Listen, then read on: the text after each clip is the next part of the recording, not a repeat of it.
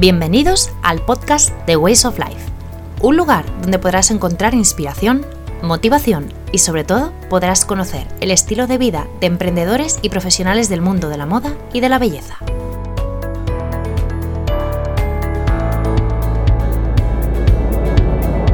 Hola, ¿cómo estás? Soy Elsa Galán, publicista, personal shopper y creadora de Ways of Life, un proyecto donde guía a mujeres a encontrar su verdadero estilo, o lo que yo llamo su Way of Life. Me gusta conocer el estilo de vida de mis clientas y mis entrevistados no iban a ser menos. Vamos a conocer su trabajo y su forma de vida en profundidad. No te lo pierdas, dos sábados al mes en tu sistema de podcast favorito. Recuerda que todos los detalles del podcast podrás encontrarlos también en la web de Ways of Life, www.waysoflife.es, pinchando en el apartado de podcast. Ways of Life, un podcast para inspirar y para disfrutar. ¿Te apuntas?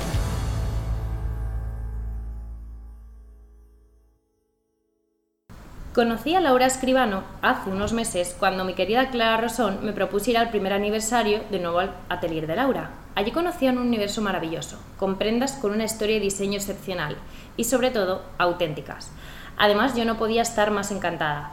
Amo la moda vintage y esto era el sumum de ello. Vestidos de novia vintage realizados de manera completamente artesana. Una joya para cualquier amante de la moda duradero, único y hecho a mano. Estos tres pilares fundamentales son en lo que se basa la filosofía slow fashion. La moda lenta, ética, sostenible y concienciada con el medio ambiente es también un mantra en Laura Escribano Atelier.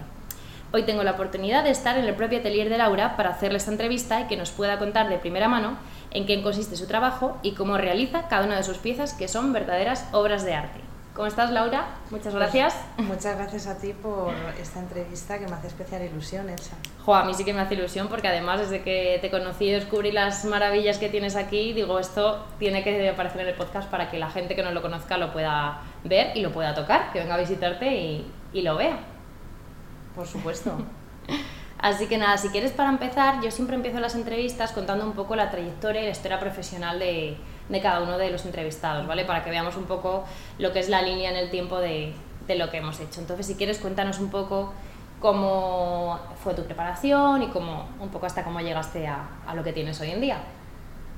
Pues es bastante, bueno, es bastante diversa. Vamos a empezar por ahí, porque yo no tuve claro que me quería dedicar a la moda, así que era una, fábula que tenía. Claro. Pero realmente no empecé por ahí. Yo hice un bachillerato artístico y me, desarrollé luego varias, porque era un bachillerato artístico especializado en textil ya, curioso. Eh, no sabía yo si existía tan especializado. Sí, sí. y que había, bueno, pues teníamos tapices de alto bajo liso y bueno, pues ahí ya me empezó a atrapar, pero bueno, pues se cruzó en mi vida el boom inmobiliario y bueno, pues hacían falta decoradores. Entonces, bueno, por una cuestión de salida profesional decidí hacer primero un módulo de escaparatismo y interiorismo comercial que parecía que tenía como más que ver con la moda, con el, el mundo que, que, supuestamente, ¿no? Desde un origen me atraía un poquito más. Sí. Y bueno, pues cuando salí estuve trabajando como escaparatista eh, tanto de manera autónoma como para, por, por cuenta ajena, por cuenta propia, ambas cosas, una temporada y luego ya decidí dejarlo porque me dieron la oportunidad y me concedieron una beca en, en, una, en, la, escuela ESME. Y entonces hice ahí el grado de diseño de interiores. Y bueno, pues me especialicé luego en escenografía el último año y bueno, pues estuve trabajando como escenógrafa eh, durante año y medio, no duró mucho más porque enseguida me empezó a dar pánico, absoluto, sí, sí, o sea, pánico. El hecho de un estreno, sentarme ahí, que pasara cualquier cosa, no sé, era pánico. No, Era como mucha ansiedad, a lo mejor, muy, ¿no? Sí, y en esa época estaba de asistente con un escenógrafo que se llama Daniel Bianco, ahora mismo es además el director de La Zarzuela y, bueno, me animó un poco a que buscara quizá pues eh, en el sector de vestuario, quizá mi, mi tu lugar, mi lugar, sí, mi, mi, rincón. Entonces, pues mm, en el Teatro Real, que en ese momento él era también el director técnico, o sea, tuve mucha suerte. Fue como una carambola detrás de otra, pues eh, estuve allí y demás y me, me, fascinó. Entonces me preparé para poder dedicarme a ello, porque mm, mi experiencia profesional y todo lo que llevaba a, nivel de estudios no tenía nada que ver. Claro. Por tanto, hice un máster de la Politécnica de Moda de vestuario escénico y ahí luego estuve trabajando pues tres años para cuatro dentro de teatro sobre todo y danza y bueno pues eh, mi mundo cambió total Claro. sí y esto fue un poco el proyecto de, de crear marca fue un poco a raíz de toda esta experiencia profesional y de acabarse en un momento determinado Sí, o sea que has tenido... Por eso me gusta que la gente vea un poco la trayectoria, porque ya siempre tenéis como una experiencia bastante dilatada y, y unos porqués, ¿no? De por qué vais pegando esos cambios hasta que llegas a, por ejemplo, ahora hasta el atelier. Y el punto, un poco a lo mejor, si nos puedes contar algún punto de inflexión que te dijera, pues ahora voy a lanzar, o simplemente es porque lo que comentabas de, pues hubo algún cambio, se acabó el trabajo, no sabía qué hacer, o... Pues sí, realmente ¿no? fue eso, sí. Yo recuerdo, estaba trabajando para un taller en ese momento y también estaba llevando, o sea, fue dos años de una intensidad tremenda, Brutal, tremenda, brutal, porque estaba compaginando dos proyectos de dos compañías nacionales, tanto de danza, la Compañía Nacional de. Danza, como la de Teatro Clásico, y fue un año, el 2012 hacia el 2013, realmente, mm, vamos, eh, tremendo, ¿no? A nivel de laboral. Y de repente, pues me sumí en, en un vacío total de trabajo. Claro. De hecho, tuve, me acuerdo que en esa época hacer un par de reformas. O sea, estoy hablando de una cosa, claro, a la otra. Porque Sí. los profesionales como que somos, que tenemos varias disciplinas, pues nos ocurren esto en, en- Sí. en algunas ocasiones. Y surgió lo de, la, lo de la moda porque en el taller donde estaba trabajando necesitaban gente que cosiera. O sea, yo no tenía la idea de Claro. montar esto, sino necesitaban gente que cosiera, entonces yo no tenía ni idea di- directamente. Y me veía que necesitaba trabajar, entonces Claro. eh, para poder continuar, eh, bueno, pues decidí meterme en una escuela de alta costura. Ujú. Estuve seis meses mañana, tarde y noche. Y ahí saliste, Y vamos. sí, sí, luego me seguí formando de Claro. todas formas, pero bueno, ahí es cuando empezó el germen de querer montar algo. Perfecto. Vale, y ahora que nos cuentas el tema de la alta costura, yo buceando un poquito en tu web he visto un concepto que, que vosotros recreáis y que es como la alta costura vintage o la costura vintage. Y entonces yo quiero saber un poco cómo la reflejas en Laura Escribano, que es tu firma, y qué significa para ti este concepto. Bueno, yo voy a partir también de la base que me Claro. pasa como a ti, soy una adicta, apasionada, loca del mundo, eh, voy a decir en general antiguo, porque Sí. es que me, soy, me encanta la historia del arte, la historia en general. Sí. Y bueno, el mundo del tejido desde bien niña pues tengo como especial eh, atracción, no sé, misteriosa y mágica. O sea, Sí, ¿no? Sí.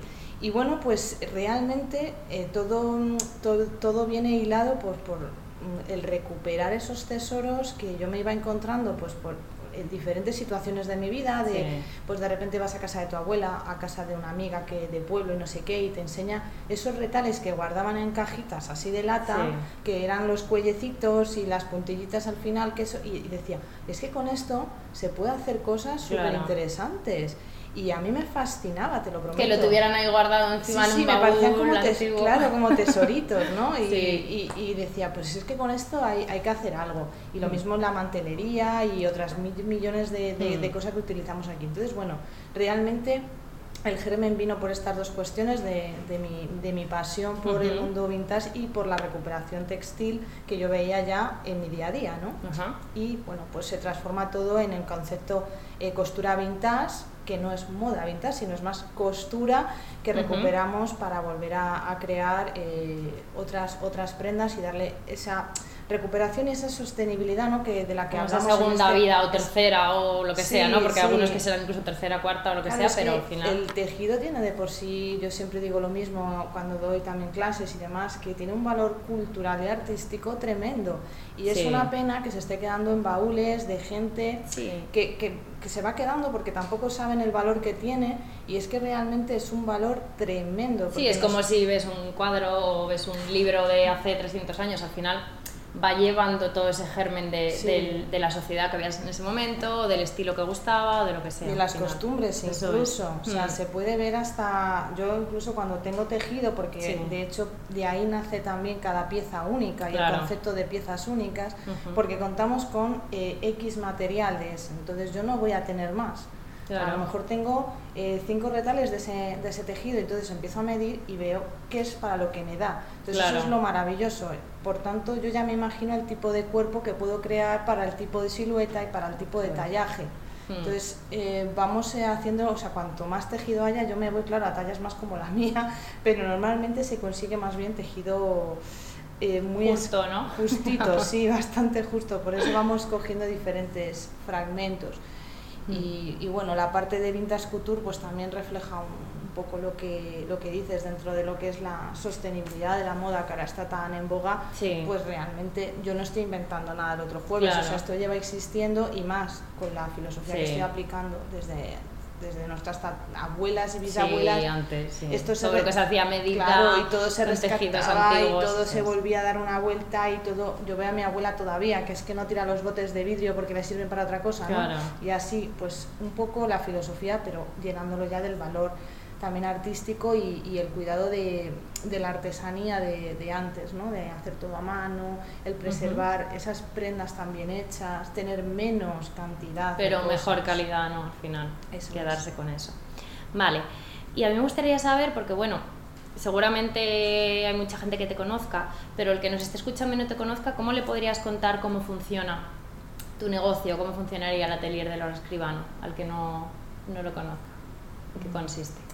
Pues es una empresa pequeña, no queremos, eh, queremos seguir preservando eh, ese valor diferencial de, lo hecho localmente, de producciones pequeñas, eh, nada seriado, con, conservando esa autenticidad, ese sabor y que cuando tú veas una prenda mía en X sitio de rincón del mundo la reconozcas sin necesidad de, preguntar a esa persona de quién es. Y eso para mí es la gran diferencia que tenemos en, en mi atelier eh, somos todos somos todos mujeres también eh, de diferentes digo lo de lo de mujeres también porque a nivel de todo lo que se está fraguando y además también a nivel de diferentes edades que también la tenemos aquí me parece yo por ejemplo se acaba de jubilar la persona que, que a mí me enseñó y por, con la que empecé la empresa. Y, y, yo ahora se lo estoy transmitiendo a personas que la saco 15 años. Claro. Y me refiero que va todo como mm. secuenciándose y eso me parece también un valor que, se, que sigamos eh, promoviendo la artesanía, que no se quede ahí. Que se mantenga ¿no? con los años y se traspase. Efectivamente. Vale. Y entonces, eh, con respecto a lo que te contaba de cómo pueden encontrar o cómo pueden ver tu negocio, eh, para que lo entiendan mejor, solo es, entiendo, eh, alta costura de novia en este momento o hacéis también mm, de hecho nos, queremos, nos estamos diversificando por eso a digo, un porque ritmo bastante rápido por eso, para porque en un principio o sea, hace dos años solo y exclusivamente hacíamos medida claro eso era una duda que seguramente le pueda surgir a más gente. Sí, sí, además me pasa, no te digo a diario, pero sí mensualmente recibimos emails todavía de, hmm. pero solamente hacéis a medida o es que lo que veo a ver, lo que tenemos es el servicio a medida, que eso no va a cambiar, va a seguir estando, solamente el servicio se va a poder realizar en Madrid, lógicamente. Claro. Hmm. Y luego lo que tenemos son, cada mes tenéis en la web eh, prendas únicas de esta eh, colección que le llamamos Vintage Couture, que es una colección que no se estanca, que sigue creciendo y, seguimos metiendo todo, todos los meses prendas nuevas, tanto para la, parte nupcial como la, para la parte de un evento especial. O sea, yo no pongo el acontecimiento.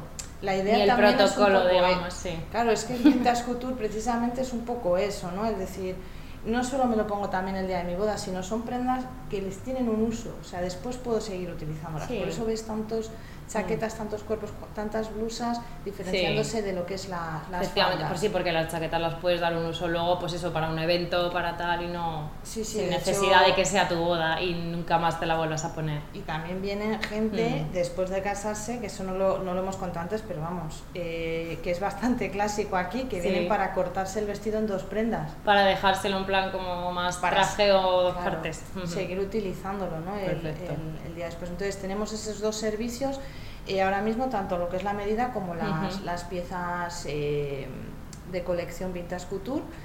Y luego ahora bueno pues tenemos prendas en Madrid en, en Cáceres y un showroom en París eh, o sea es efímero no está siempre. Perfecto. Vale. Yo luego todas estas cosas las dejaré porque hago siempre un post en mi blog dejando todos los links y todos los enlaces y demás. Pondré también detalladamente esto para que la gente pueda saber pues, los tipos de, de colección más o menos que hay y dónde puede, puede encontrarlos, ¿vale?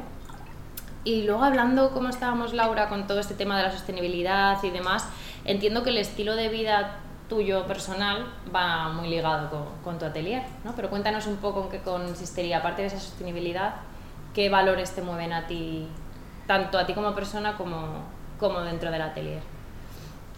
Es una pregunta eh, complicada. A ver, mi vida es Mm. muy sencilla. O sea, yo soy Mm. una persona que creo que soy muy sencilla. De hecho, tener una empresa de estas características es un modus operandi de vivir. O sea, es casi una ampliación de... Una forma de vida, así un Sí, poco. sí, Mm. totalmente. De hecho, eh, bueno, yo tengo un sueño vital que es directamente tenerlo todo en una casa de campo. O sea, Ajá. me encantaría, para que te hagas una idea. Sí. Soy una adicta también a todo lo que es las arts and craft, a William Morris, toda esa Mm. filosofía me, me tiene muy atrapada. Y realmente con estas claves que te doy puedes entender un poco Sí. eh, quién soy o qué tipo de vida llevo. Soy muy familiar, tengo mi pequeño grupo de amigos como no soy de, de darme grandes baños de masas y, y me gusta estar mucho con gente artesana, gente que, que haga cosas interesantes con proyectos creativos, me, me, me- me fascina eso, me, me- llena Gente como que de te, chispa. que te aporte, ¿no? Sí, que te sí, sí, sí, sí, sí. Perfecto. Vale, o sea que ya hemos visto un poco también pues, el estilo de vida que yo siempre quiero ver, como mi marca, por así decirlo, se llama Ways of Life, siempre quiero ver el estilo de vida que lleváis cada uno porque al final es algo muy importante que luego queda muy reflejado en cada una de vuestras marcas o negocios. Y ahora para que entendamos un poco más todo el trayecto de, de tu atelier, ¿cuánto tiempo llevas o lleváis la gente que te haya estado ayudando con el proyecto?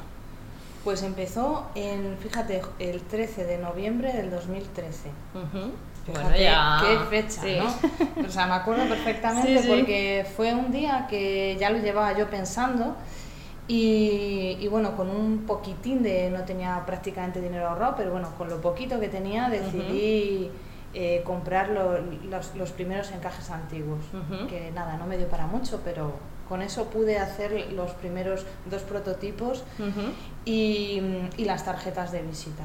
Claro. Y fue, me acuerdo, en ese, en ese momento y me fui a una feria ya en abril. O sea que. En abril, mayo, sí, y luego ya en septiembre. Y real, o sea, el proyecto realmente para mí empezó fuerte en el 2015.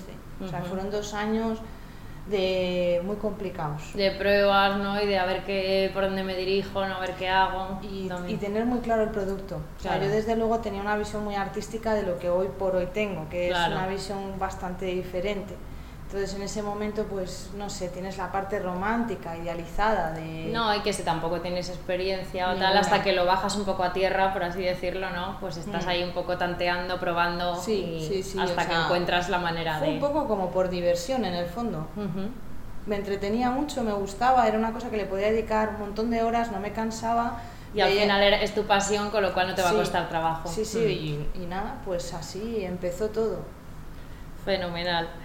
¿Y cómo os organizáis ahora, Laura? Porque desde el 2015, que ya era como más, digamos, ya tu marca ya bien instaurada, ¿cómo funciona el equipo que, con quien trabajas? ¿Cuántos sois en el equipo? ¿Cómo Ahora mismo con somos los tres. proveedores? Ahora en el equipo somos tres fijos y estamos empezando también a trabajar eh, con un taller externalizado Ujú. que tiene las mismas características que tiene, o sea, es que es como una ampliación realmente mía. Ajá. O sea, aquí se sigue haciendo todo lo, lo que es más de mano, más artesanal. A mí esto me gusta contarlo porque yo no Sí. soy totalmente transparente en esto. y todas las pruebas se hacen aquí. O sea, es como, en vez de coger un espacio que mm, tan, tan sumamente grande, además los talleres, por mucho que digáis, no son bonitos, no son atractivos porque están siempre, pues eso, como tienen que estar, ¿no? Y aquí necesitaba tener solamente una parcela. Entonces eh, lo tenemos muy cerquita de aquí y Sí. estamos pues constantemente... Allí solo hacemos lo que es la parte más de corte, necesitamos mesas más grandes también. Y, y ahí ya es un equipo de seis. Vale, o sea que ellos, aquí tienes a tres personas, entiendo, ¿no? Y en Sí. la otra parte seis. Y estáis Sí. cerquita para poder ir, tú vienes y vienes, estamos ¿no? al lado, sí. Vale, perfecto. Y luego, discúlpame. Nada, también, El equipo se amplía ya con gente autónoma Sí. como eh, bordadores. Claro. Eh, tenemos a dos. Sí. que hacen disciplinas distintas de artesanía, que esto para mí es muy importante de comentarlo, porque Mm. Sí. claro, la gente llega aquí y dice, ay, qué bordados más bonitos. Pero Es que no tienen ni idea de qué tipo de bordados Claro. son, ni cómo se hacen, ni nada, Nada, y esto eh, cuesta, Mm. cuesta, porque claro, la gente se, se fija en la tela y dice, qué bonita es, no estamos tan acostumbrados al consumo tan rápido, no, no, es que eso hay una idea, un, Un dibujo, trabajo.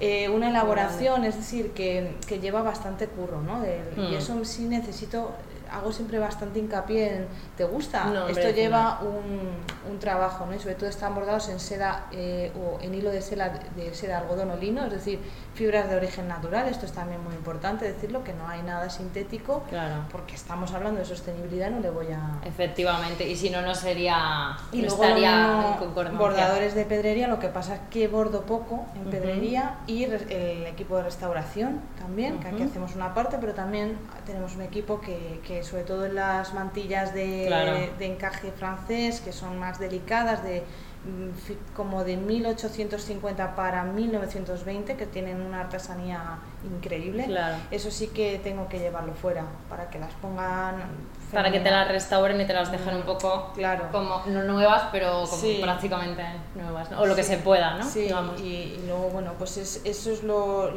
Aparte de la, de, de, bueno, de la familia de artesanos con la que convivo constantemente, de accesorio, como ya conoces también a Clara, a Sí. Gala, a Leire, y, y bueno, el equipo de fotografía, de imagen, el equipo de prensa, o sea, esto ha ido creciendo así. Claro. A, un poco a demanda, ¿no? De necesidad y de... Sin ellos no podría.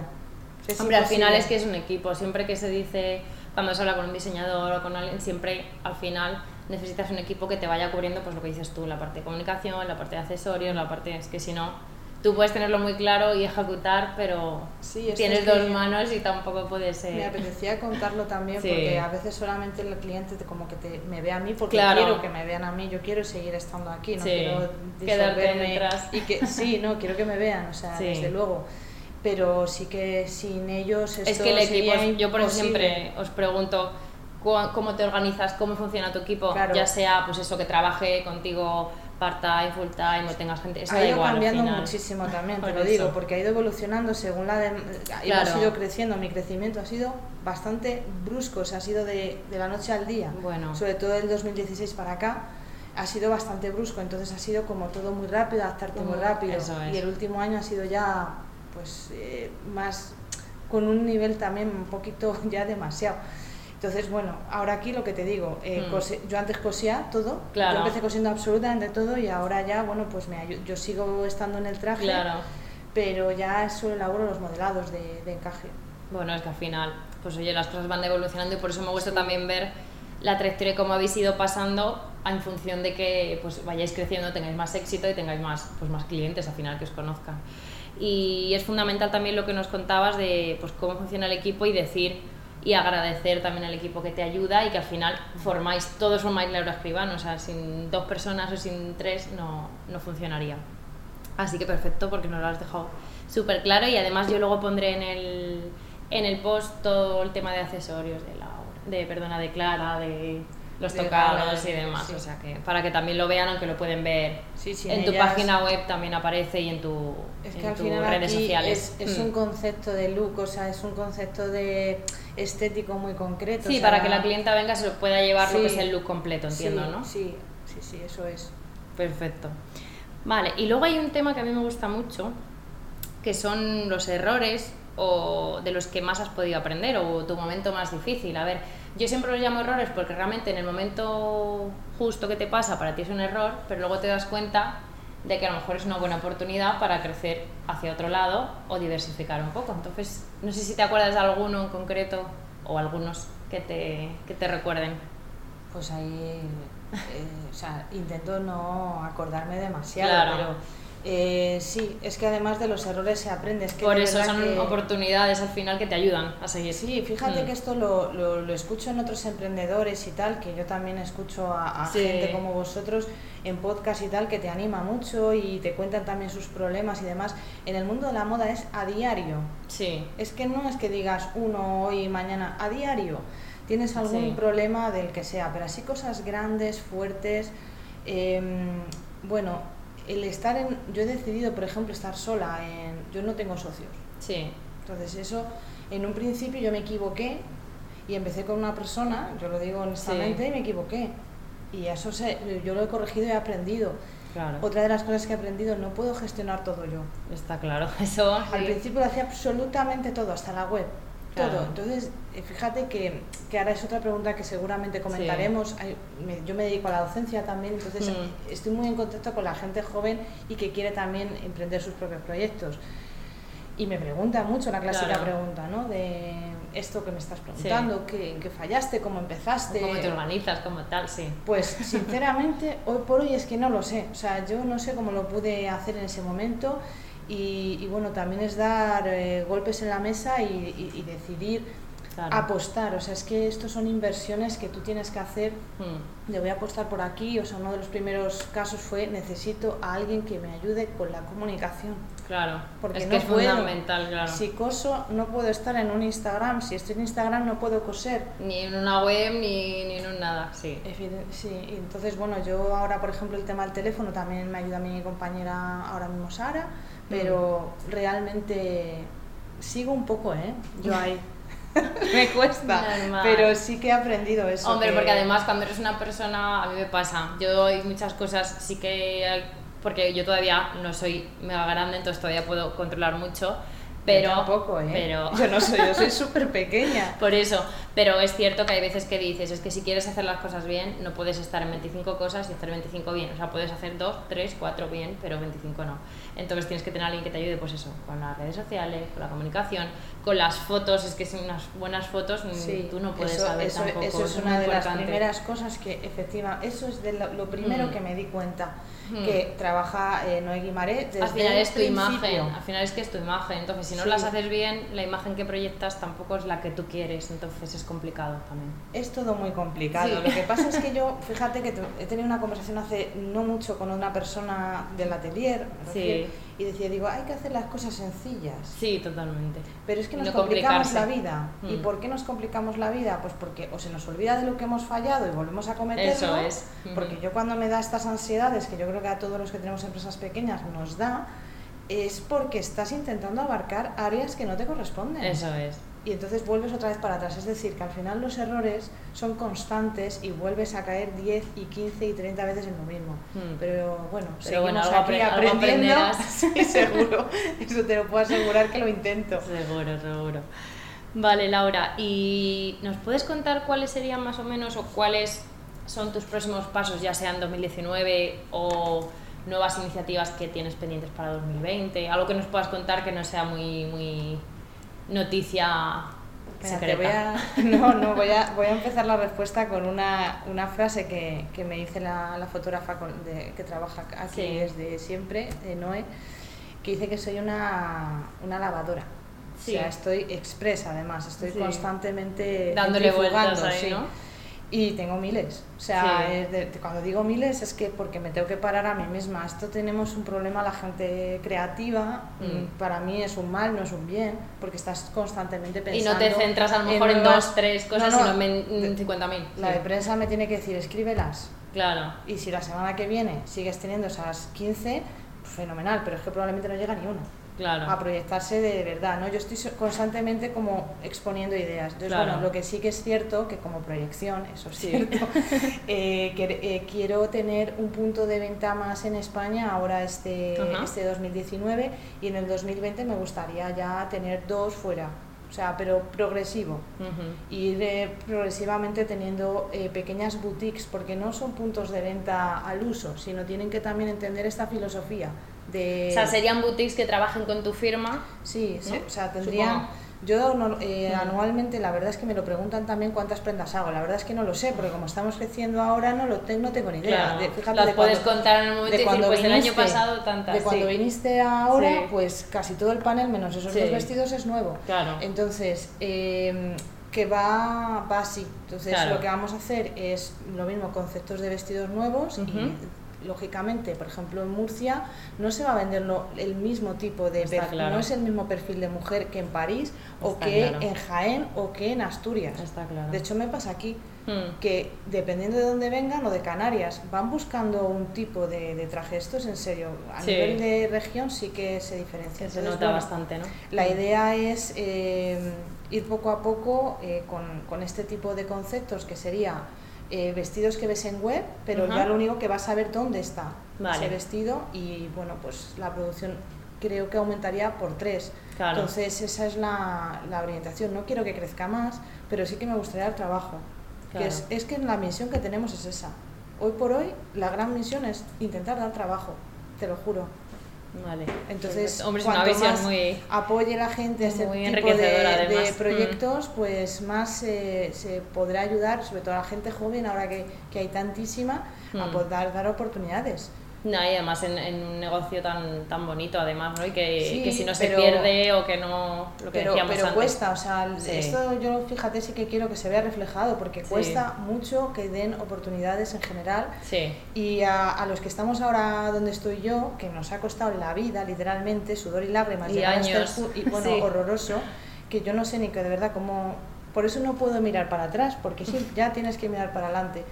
Y ahora lo que yo veo es la cantidad de gente que me manda currículums, la cantidad de gente que llama para pedir trabajo, la cantidad de gente con formaciones, pero mucho más altas Sí. que yo, que está. Entonces, que están muy preparados. están sí, ¿no? súper preparados que Mm. podrían ayudar a esto a, a- a llegar a muchos más sitios eh, a nivel de idiomas también y bueno pues esa es mi proyección realmente que, que lo digo ya o sea no Sí. desvelo nada pero lo desvelo todo cuanto más nos ayuden más podremos dar oportunidades a la gente y esa es la, la idea luego ya mil proyectos que vendrán por el camino Claro. desfiles y historias de estas pero bueno eso casi Se irá viendo, se irá viendo Sí, poco a poco. sí pero mi sueño es ese Vale.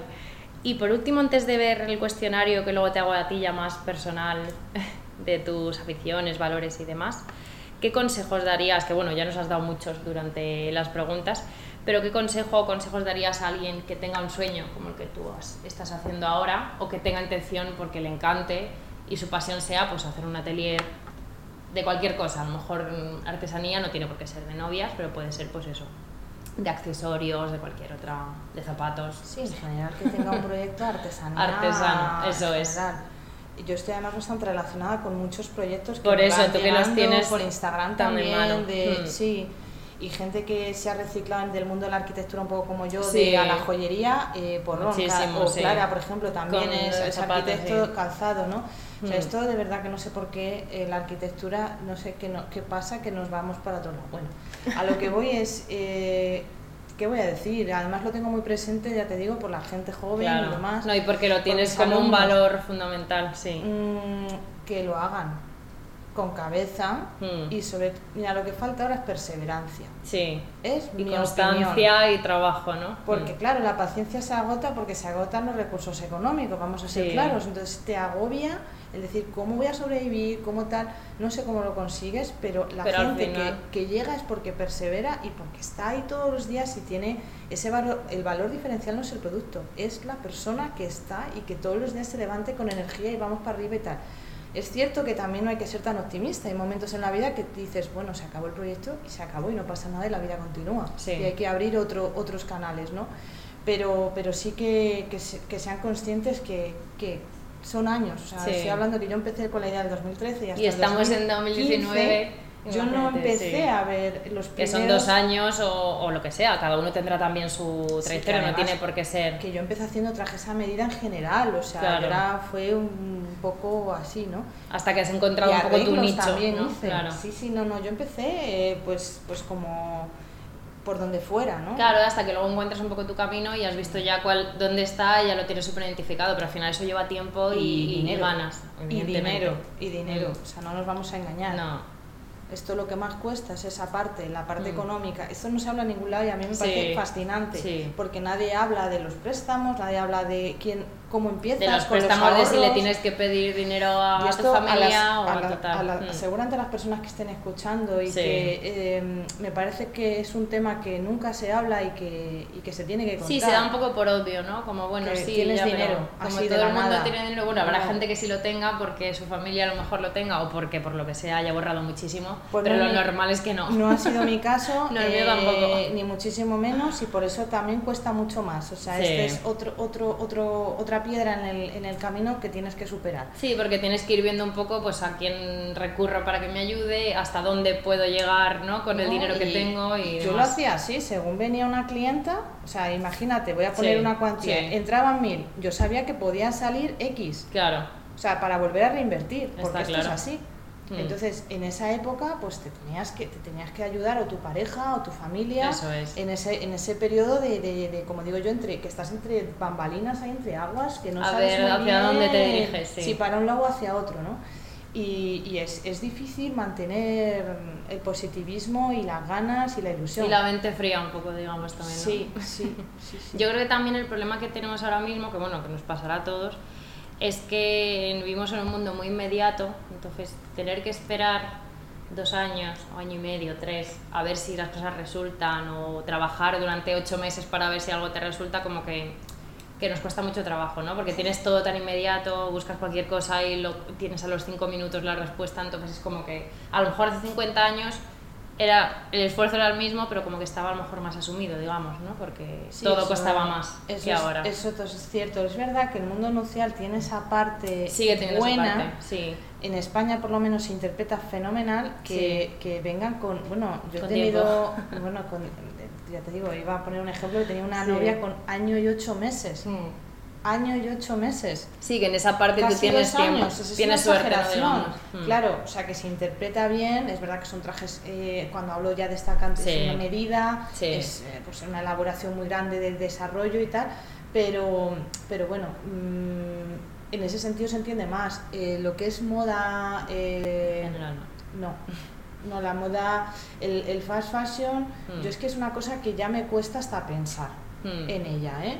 La verdad, no soy nada, intento además consumir de una manera en mi día a día Sí. súper equilibrada, porque esto es un tema que no me preguntes, pero yo lo, lo voy a... Sí, que claro, es que me gusta está, no te preocupes. A mí la gente me dice, ¿por qué no vistes Mejor. con tu ropa?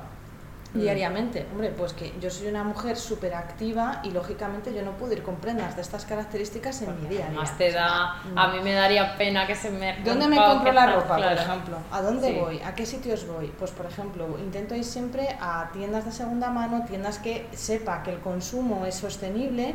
Sí, es Eh, lógicamente, Mm. claro, no me voy a ir, no me vas a ver en una tienda, no voy a decir Sí. grupos grandes, ¿no? Sí. Pero no es mi filosofía. O sea, yo intento, eh, de hecho, siempre, bueno, la ropa, además entiendo bastante de tejidos, con lo Claro. que enseguida al tocarlo, pues sé más o menos la, la Si es de buena calidad o no es. No, incluso la durabilidad más o Mm. menos de la prenda y demás. Y que, oye, es que al final todos ponemos lavadoras, eh, tienes, que, tienes un ritmo de vida y este tipo de prendas pues las utilizo ya para lo que hablo siempre en, el, en la web, Sí. ocasiones especiales. Totalmente. Pero eso independientemente No, además con el- lo que dices tú, con el ritmo de vida que llevamos es, Es imposible imposible. y además es que te cargarías una prenda en nada. Porque yo estoy, eh, llevo un ritmo súper acelerado Claro. en general, como todo el mundo. Sí. Es un poco que ojalá pudiera llevar un ritmo más slow, más tal, pero, pero no. O sea, soy, hago muchísimas tareas, eh, fíjate, aquí subo, bajo, pim, pam, no sé qué teléfono, es que tal, Sí. como todas y no, no, esto es, es complicado poder llevar este, ojalá. Pudiéramos ir Qué tranquilamente. sí. Eso significaría que llevaríamos una vida slow en plan de Claro, tal, porque pero bueno. estas mujeres cuando se vestían así en este momento, voy a hablar por ejemplo de, de la época eduardiana, que es una época que me fascina, esos trajes de té. Esta gente Tenían no- gente que las vestía Sí, además. además que era gente que vamos a ser claros, no se movían. No tenían un Estaban trabajo, en- eso, y estaban en un sitio todo el día. con su y sombrilla y, y- tal. y prácticamente a lo mejor iban de la de una silla a, a tumbarse en el césped en una manta, o sea, Sí. es que no había más. Claro. Pues claro, imagínate tú y yo. Vamos, yo me pongo vestido de eso y me da algo, me Sí, cargo cuando algo. digo, hablo de eso. la, la, eh, Sí. que, pues, que persista en el tiempo y demás, lógicamente, si te lo vas a poner a diario, pues es una prenda No que va tiene, claro, claro. mm, o sea, tenemos que ser también un poco consecuentes en eso, ¿no? Son prendas delicadas en ese sentido, para la tralla que llevamos de, de nuestro día a día. Efectivamente.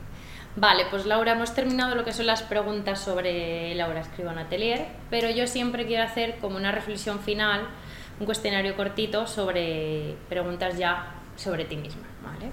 Entonces, bueno, esto me lo has comentado un poco, pero ¿hay alguna firma de moda ya, moda casual, para llevar todos los días, como hablábamos, que te guste especialmente? ¿O que te guste cómo hace las cosas?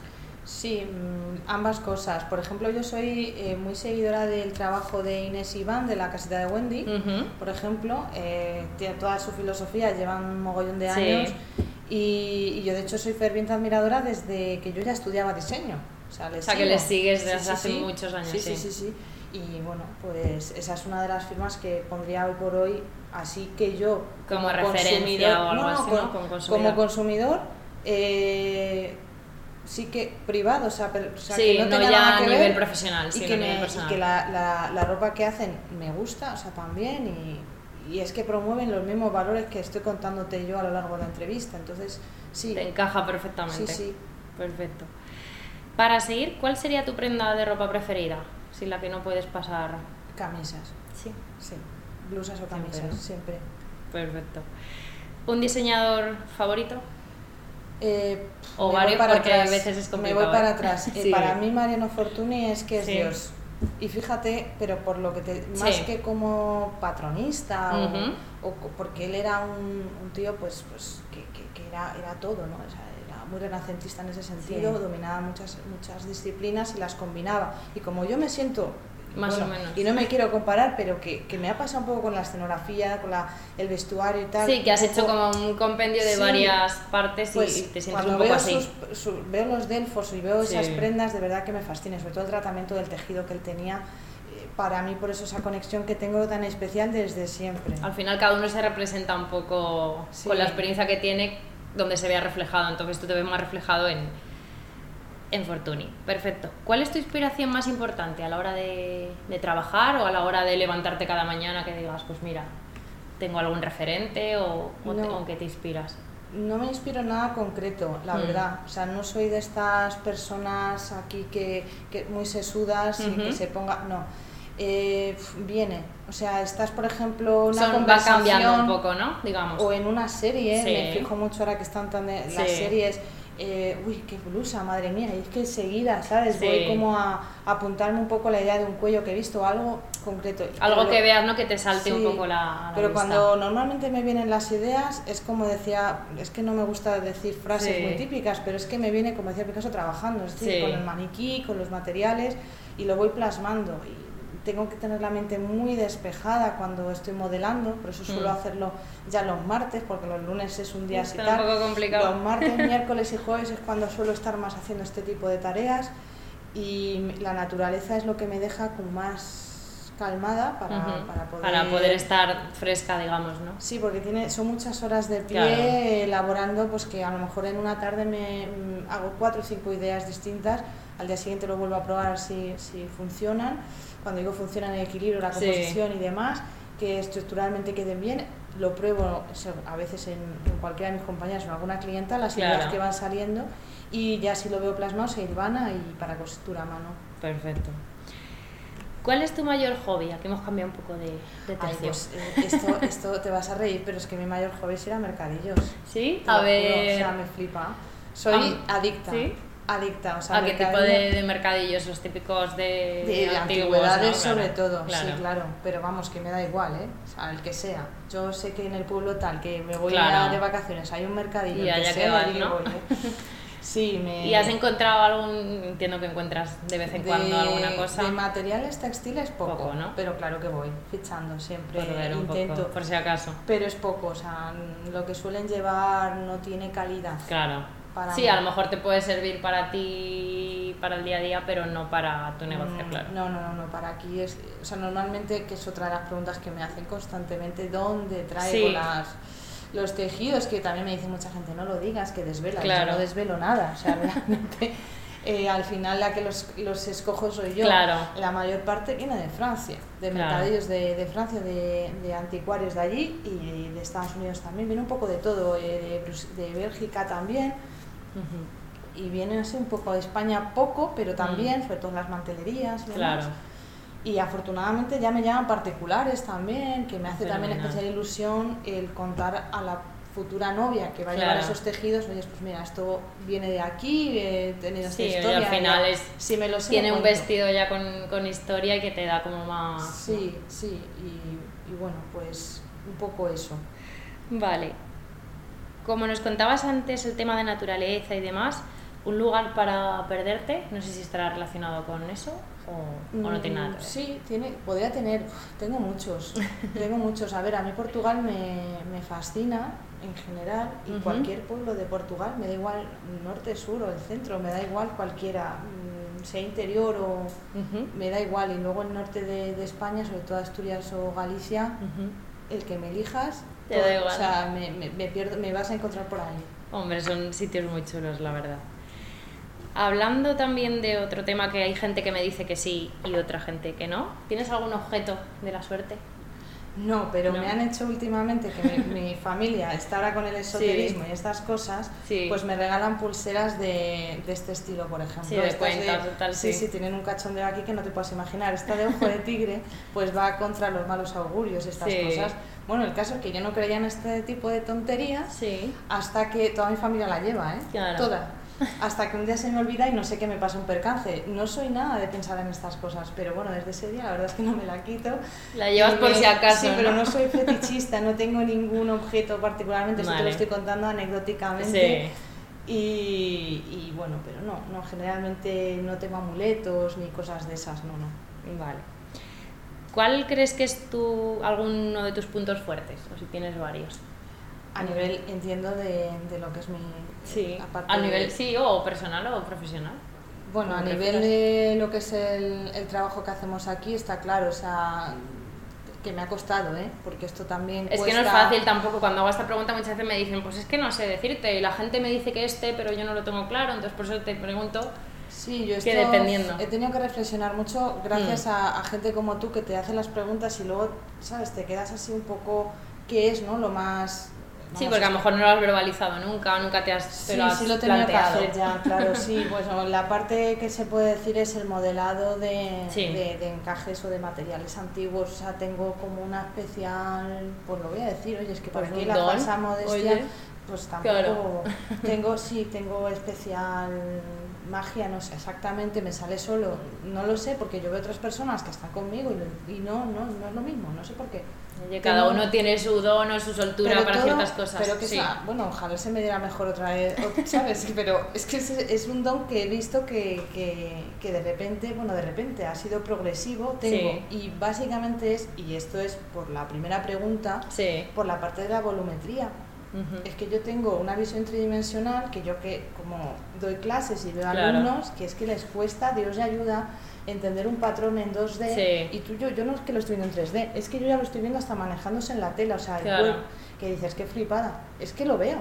Entonces, Mm. eso es para mí un diseñador, o sea, el que es capaz que lo pueda ver, pues como ver. Mm. cuando un músico compone una partitura y él lo está oyendo en su cabeza, pues viene a ser un poco, digamos, eh, Claro, por eso a mí en la... un tejido, es- en un vestido. Sí, entonces a mí es la, la parte que mejor se me da es mm, ver un tejido y ver rápidamente, de hecho cuando yo compro los tejidos es muy fuerte, pero es que yo me imagino ya más ¿Qué o menos puedes hacer con qué ello? puedo hacer por Mm. volumetría, por dónde me va a llegar, por dónde me va tal, y, y- y luego ya una vez aquí pues ya sí las ideas Hombre, al final cada uno tiene que buscar su punto fuerte para saber qué puede hacer. Pero ha costado, ¿eh? sí, ha costado porque Bueno, pero lo has he encontrado. Hay hecho mucha todo. gente que se tira muchísimos años o toda la vida y no hemos- encuentra su... No, y te digo, hemos probado ahora porque ves todo esto, son Sí. ya vestidos de una, una identidad muy concreta, muy Sí. clara, pero hasta llegar hasta aquí ha sido... complicado. Sí, porque a mí también, al final, tengo ojos. Claro. Y estoy también en redes sociales, estoy en internet y yo veo lo que se consume y, y demás. Y, y bueno, y creer en lo que tú tienes en la cabeza. Y a mí lo que más, eh, que es, bueno, no sé cómo describirlo, cuando hay alguien que viene de, da igual si es de aquí al lado, Sí, o si viene de cruzar eh, España para Ujú. verte, a mí me hace una ilusión tremenda y, y que valore no lo que tú estás haciendo o, lo que tú hoy- estás viendo. A día de hoy, eso es lo que ellas son las que me impulsan a, a seguir eh, quedándome por las noches muchas veces aquí, a seguir mm, modelando y a seguir pensando en mejorar, en dar mejores ideas y, y llegar a, a ese, a este tipo de perfil, que mi perfil es una novia no novia, siempre Mm. lo digo igual, eh, que van buscando un vestido diferente, Distinto, atípico. sí. Eh, que no se sienten princesas con esos trajes tan pomposos, sino se sienten princesas con, con vestidos todo lo contrario, Hmm. eh, con más textura, más eh, autenticidad, más originalidad. Sí, más personales más un poco, ¿no? personales. Por Mm. eso mi, mi- mi- mi ropa te puede gustar o te puede horrorizar. O sea, es que no hay un término medio. Así que bueno. Bueno, pero dicen que siempre las cosas que funcionan o, les, o a la gente le encantan o a la gente las odian. Entonces yo creo que es un buen sí, baremo ¿eh? de y, medir. y lo que sí que le diría a todo el mundo que, que a mí, o sea, un valor para mí claro mío es que ya es que se ve que me apasiona. Sí, es que eso es me fundamental. apasiona. Eso es fundamental. Me tiene enamorada mi proyecto, o sea, es que si no es imposible que que si no te seguir. gusta es imposible que puedas echarle las horas que le echas, las ganas, en- eh, en equivocarte y volver a tirar para adelante. Si no te encantara, Eso o sea, es. no, no podrías hacerlo. Bueno, ahora vamos a cambiar sí mucho de tercio, pero a lo mejor no. ¿Algún libro preferido que tengas? Pues mira, he apuntado uno aquí que me dio eh, justamente otra artesana de Mm. calzado, Katu, hace pues justo el verano pasado, que coincidimos con otra artesana también de tejido en Galicia. Y cenando, pues estábamos hablando de libros y no sé qué. Y Sí. hablando, pues me dio el artesano de Richard Senet y se ha convertido ahora en un referente para mí. Es que lo he Sí, ¿no? apuntado adrede para que Porque no lo tienes me- un poco ahí como libro de, de prescripción, he- de, de, de A cabecera. un tengo poco. varios, Sí, pero este es como el último, ¿no? Yo, por ejemplo, cuando estudiaba, eh, Bruno Munari, el de Cómo nacen los objetos, que es un Sí. librito para mí de cabecera de todo, da igual qué disciplina del diseño estés haciendo, Mm. porque es algo que es más diseño industrial, pero para la moda funciona igual. O sea, a nivel de criterios de fundamentos del diseño es, es genial. Y ese es un libro para mí de cabecera. Hmm. Y es un poco sesudo, pero está genial. O sea, te da Es cierto que luego los libros también van cambiando en función de la etapa de la vida en la que estés, sí, pero sí, hay sí. ciertos libros que los sigues teniendo ahí un poco. Esto, eh, ahora mismo así de, de novelas y eso me, me han dejado varias, pero me quedo frita, o sea, llego fundida. Normal. Entonces eh, soy una lectora que voy lenta. Me da rabia porque me gusta. Pero, Porque no tienes tiempo también, tengo si tuvieras más tiempo. En invierno sí, ¿eh? leo más, pero ahora en temporada la verdad es que nada, cero. Pero sí, del libro yo diría ahora Vale, ese. perfecto. Y por último, para cerrar este cuestionario final, un momento que sea solo para ti, que te gusta hacer sola. Tomar café. Sí. Te lo juro, una, una taza de café me centra. Antes fumaba, que está Mm. fatal, pero eso sí, y era ese momento que tenía Sí. y, y bueno, ya he dejado de fumar afortunadamente y bueno, pues ahora el café pues sigue estando... Entonces es como un momento en el que me centro cuando Para café o té, pero soy más de café. Y además la gente lo sabe, me suele traer hasta café, o sea, me encanta. Y me, me centro, me, me preparo la taza y ya me preparo un poco la agenda del día y... y Sí, bueno. al final es, es algo que te ayude un poco pues eso, a centrarte y... Es, es un poco fuerte que diga ese momento, pero fíjate la sencillez. O sea, una taza Bueno, de es que cada uno tiene su igual momento. o caliente, ¿eh? Mejor porque, Café. oye, lo puedes hacer en cualquier momento, con lo cual que hay gente que dice, Tengo pues yo me, yo me tengo que ir a la playa y hacerme no sé qué, y dices, pues tú lo en puedes hacer tengo dos cafeteras. O sea, que sí dices que tú, lo- es, que es, es, un- es, es demencial ya lo mío, pues sí. Bueno, oye, que todo sea sí. que todo sea eso. Y con esta última pregunta, Laura, pues hemos terminado. Yo creo que ha quedado muy completo, muy bonito y además contado con mucha pasión, como haces tú las cosas. Así que nada, muchísimas gracias y, y nada, te espero cuando quieras otra vez aquí en el podcast. Pues muchas gracias a ti por la invitación, ha sido un placer. Lo haces muy fácil. Muchas y gracias. las preguntas me ha gustado recordar algunas cosas que, que me han llevado hasta, hasta aquí, hasta el día de hoy y que me ha gustado mucho, la verdad. Perfecto, Laura, pues muchísimas gracias por, por darme esta oportunidad. Gracias a ti.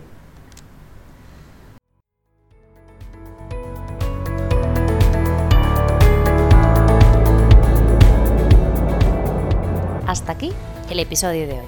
¿Qué os ha parecido? Podéis dejarme vuestros comentarios y opiniones, como siempre, en el post de este podcast en mi página web www.waysoflife.es.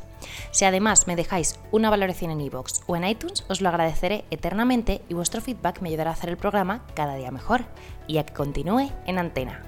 Me hace muy feliz poder aportar mi granito de arena dentro de un mundo que me encanta y del que aprendo cada día más. Os espero en el próximo episodio del podcast el sábado 13 de julio. Nos vemos.